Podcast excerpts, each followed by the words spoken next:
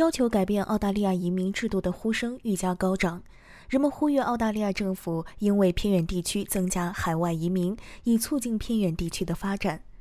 目前，内政部正在对澳大利亚的移民制度发起审查，并正向社会各界征集意见。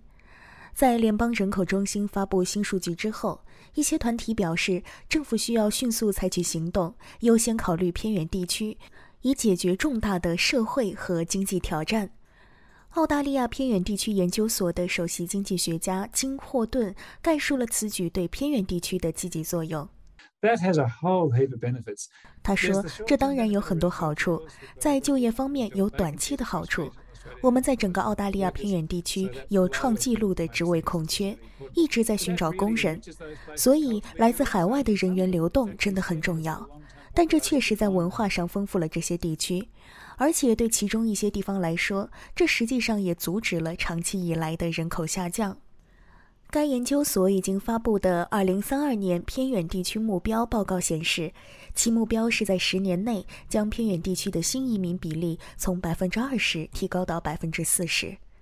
霍顿强调，这些计划必须确保社区和移民个人对所涉及的过程有充分的了解。他说：“搬到那些小地方的移民需要知道他们会遇到什么，因此某种试水已经变得非常重要。我们发现很多长期的成功的定居故事。”在移居者和东道主社区之间建立了长期关系。同样，对于东道主社区来说，更好的定居故事是涉及更有凝聚力、包含更多社区方法的那些。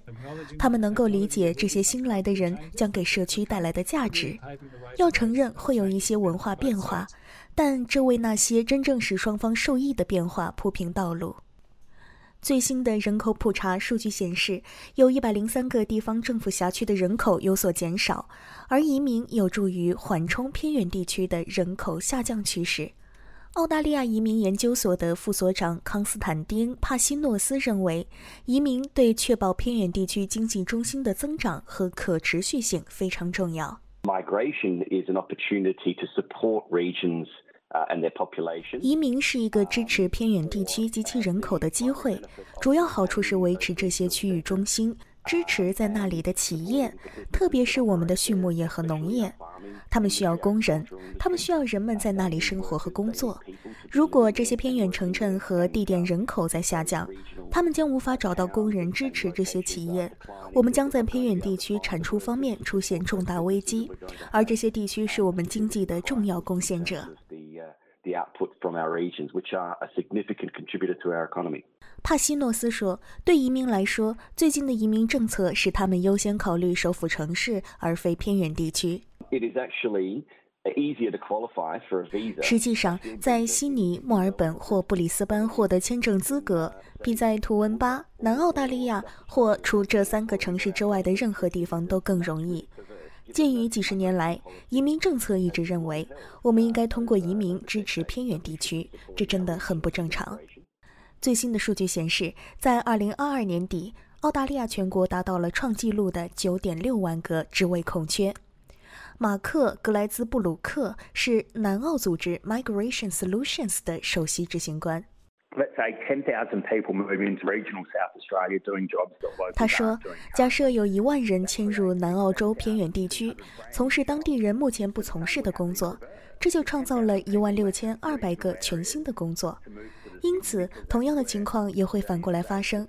如果有一万人离开偏远地区搬到城市，他们认为那里有更好的工作机会，那么这就等于当地居民失去了一万六千二百个就业机会。”格莱兹布鲁克说：“如果不立即采取行动解决人口流失的问题，偏远地区的产业就没有可持续的发展道路。”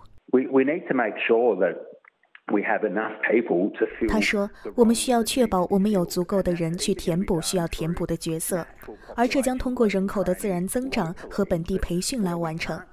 但是，如果我们不能满足本地劳动力市场的需求，我们要从海外引入具有我们需要的技能的人。”他们将生活、工作、从事我们需要的工作，但如果我们不能填补这些空缺，那将是非常暗淡的。内政部对移民系统的审查仍在进行之中，许多人希望未来政策将解决偏远地区的潜在风险。